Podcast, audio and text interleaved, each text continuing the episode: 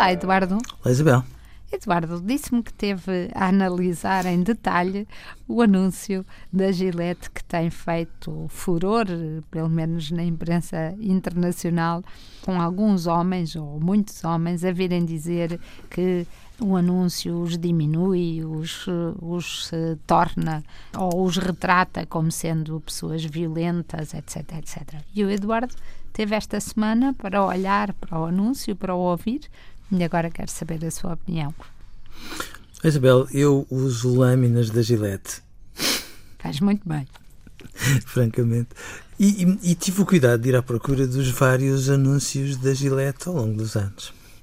Os anúncios da Gillette ao longo dos anos eram muito engraçados, porque, no fundo, manifestavam uma espécie de, de um conjunto de características que os homens da Gillette, de alguma forma, deviam ter, ganhavam se tivessem e traziam esse tipo de características uh, uh, ancoradas em imagens muito fortes e como um homem a pegar num bebê num anúncio acabado de nascer num, num anúncio que já tem muitos, muitos anos um, um velejador, como se no fundo basicamente os homens da Gillette, o homem da Gillette fosse um vencedor era a imagem que deixavam passar. Não era a da barba rija, não?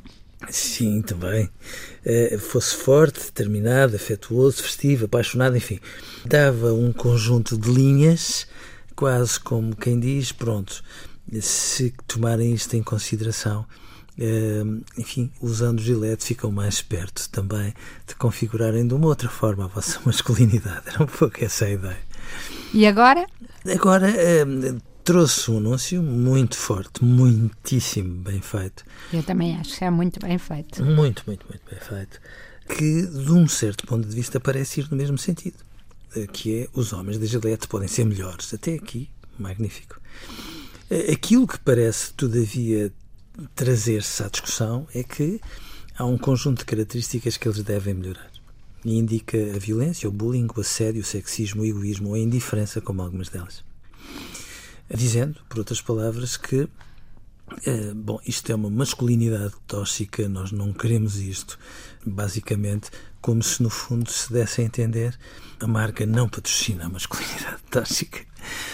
No fundo, eh, a filosofia não, é muito diferente. Aquilo que a mim me parece que a determinada altura é escorregadio é que, eh, de repente, este tipo de características eh, acabam por quase dar a entender que estas, estas nuances eh, são razoavelmente transversais a todos os homens. E aqui parece-me que o argumento muito emocional, muito intuitivo de muitos homens enfim, pelo mundo fora, foi um bocadinho este.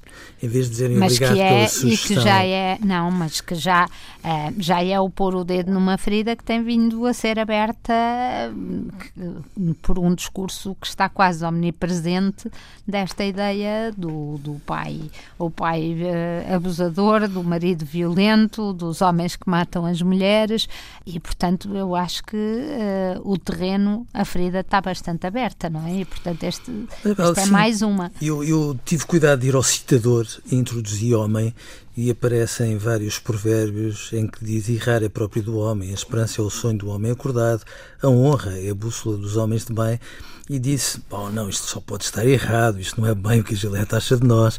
Ela acha que nós, sobretudo, somos assediadores, violentos, indiferentes, egoístas, sexistas. A determinada altura, parece que temos que pedir desculpa por sermos homens. E, portanto, eu estava a pensar, Isabel, até porque estamos na Antena 1, pedir ou desafiar a Antena 1 para que um dia nós possamos fazer uma espécie de marcha do orgulho masculino. Porque de repente parece que está interdito, hoje, nos tempos que correm, termos orgulho por sermos homens. Independentemente de tudo o que está mal em muitos homens, eu acho que é a altura de nós podermos dizer: cuidado, não se luta contra o sexismo alimentando outro sexismo. Adeus, Eduardo. Adeus, Isabel.